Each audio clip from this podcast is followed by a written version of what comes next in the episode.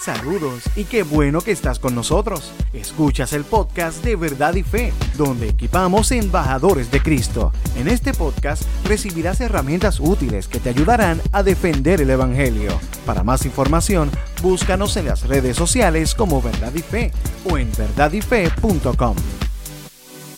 Saludos y Dios te bendiga.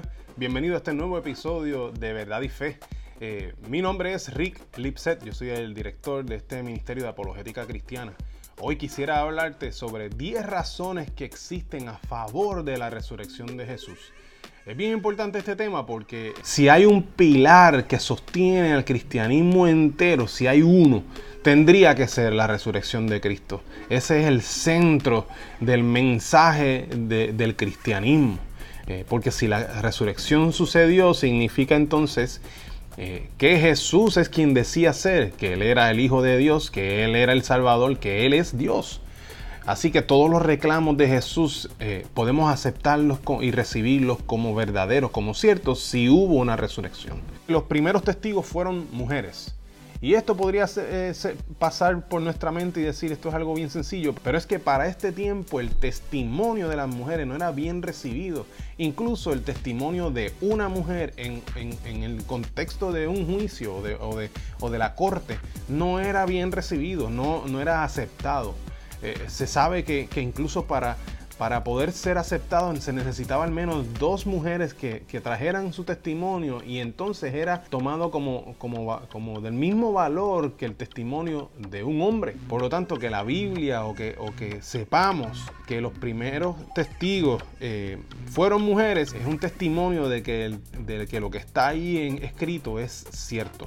El segundo punto son los hechos mínimos de la resurrección. Estos son eh, una colección de hechos que el académico Gary Habermas ha podido establecer, él hizo una investigación eh, con teólogos e historiadores eh, de todo tipo de creencias, ¿verdad? De los bien liberales y de los, y de los conservadores, de, todo, de todos tipos. Y llegaron a, uno, a, uno, a un consenso de hechos que están en la Biblia y que son hechos históricos, que se pueden recibir como hechos históricos y que todos están de acuerdo, la mayoría, debo decir, están de acuerdo. Y vamos a mencionar algunos de ellos. Eh, el primer hecho es que Jesús murió eh, eh, siendo crucificado. La crucifixión para los romanos era una ciencia. Ellos sabían exactamente lo que tenían que hacer para provocar una, una muerte. Y todos esos elementos se dieron en la muerte de Jesús. Sabemos históricamente hablando que Jesús murió definitivamente en esa cruz. No fue que se desmayó, no fue que casi se murió y lo sacaron vivo, no. Él tuvo que haber muerto. Incluso lo último que hicieron para verificar si había muerto es que le petaron una lanza por el costado, atravesándole las válvulas del, corazón. Y, al sacarla, cuando salió sangre y agua, significaba que ya, ya lo que, que se había muerto. El segundo hecho eh, mínimo es que los discípulos de Jesús creyeron que él había resucitado de entre los muertos. El tercer punto es que el eh, Saulo de Tarso, que perseguía a la iglesia, de repente se cambió, cambió de parecer y ahora era parte de la iglesia, incluso misionero de la iglesia. Y eso habría que dar una explicación, cómo sucedió eso. El cuarto punto es que el escéptico eh, Jacobo, el hermano del Señor, el hermano de Jesús, de repente también cambió de parecer. Y habría que explicar qué sucedió para que cambiara de parecer, de no creer que Jesús era el Hijo de Dios, a entonces ser eh, líder de la iglesia, incluso el líder de la iglesia en Jerusalén. Y el quinto punto es que la tumba estaba vacía.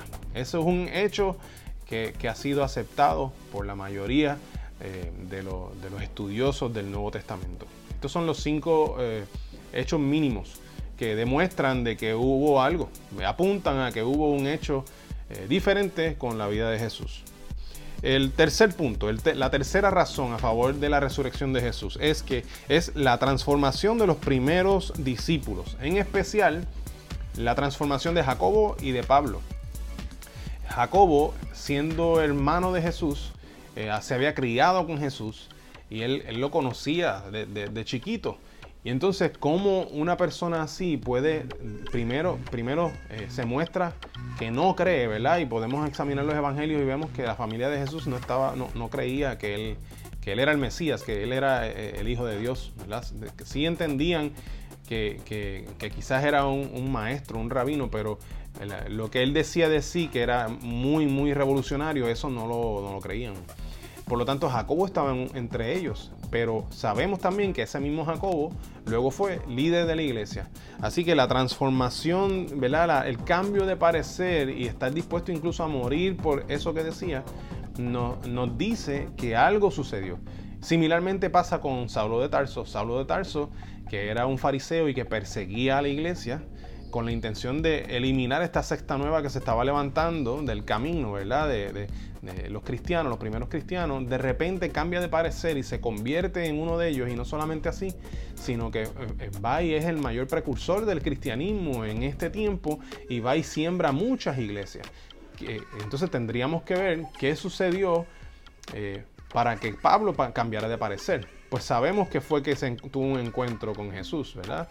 Eh, con el Jesús resucitado. Y, igual Jacobo tuvo que haber visto a su hermano resucitado. El cuarto, la cuarta razón a favor de la resurrección de Jesús es los detalles vergonzosos de la resurrección. Un detalle vergonzoso son, son detalles que están en un relato histórico que eh, no deberían estar ahí si quieren presentar un caso fuerte a favor del punto que están tratando de llevar. Por ejemplo, eh, que los, discípulos de Jesús abandonaran a Jesús cuando fue eh, arrestado es un hecho vergonzoso, pero está ahí.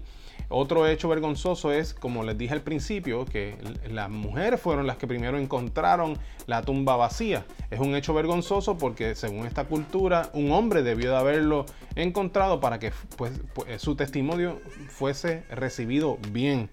También otro, otro hecho vergonzoso es que un miembro del Sanedrín haya eh, eh, ido a pedir el cuerpo de Jesús para, darle sepultura, para ponerlo en una tumba en vez de los discípulos. Esos son hechos vergonzosos. Si los discípulos hubiesen inventado todo este relato, hubiesen cambiado todo eso, hubiesen puesto detalles que los hacía parecer a ellos como héroes. la próxima razón a favor de la resurrección de Jesús, era la número 5, es la disposición a morir por el reclamo de la resurrección. Es importante que nadie está dispuesto a morir por una mentira. Si tú sabes que es una mentira, tú no estarías dispuesto a, morir por ella. No es lo mismo, eh, tú estar dispuesto a morir por lo que crees. Estar dispuesto a morir por lo que crees, pues es más común.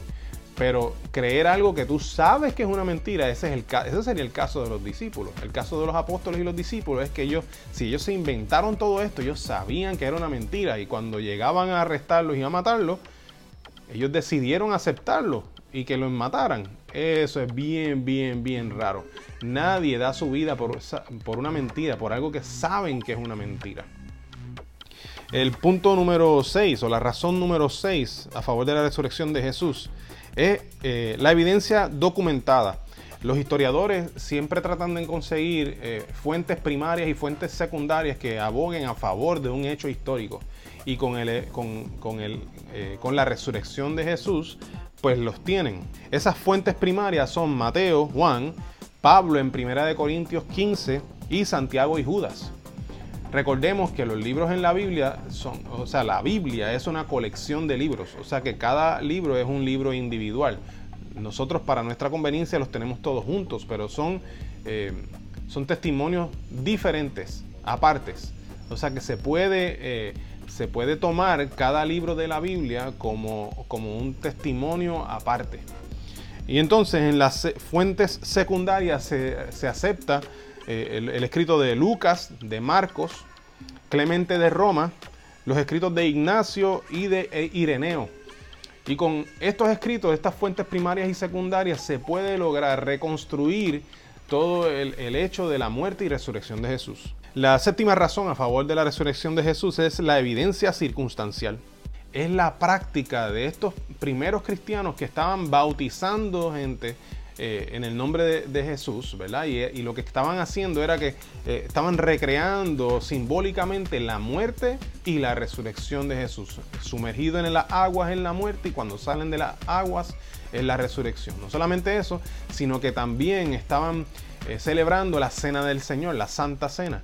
Y eso lo que, lo que demostraba, o el símbolo que está detrás de eso, es la muerte de Jesús que iba a ser molido en la cruz iba a ser su sangre, iba a ser vertida. Eh, y entonces también se reunían los domingos a adorar.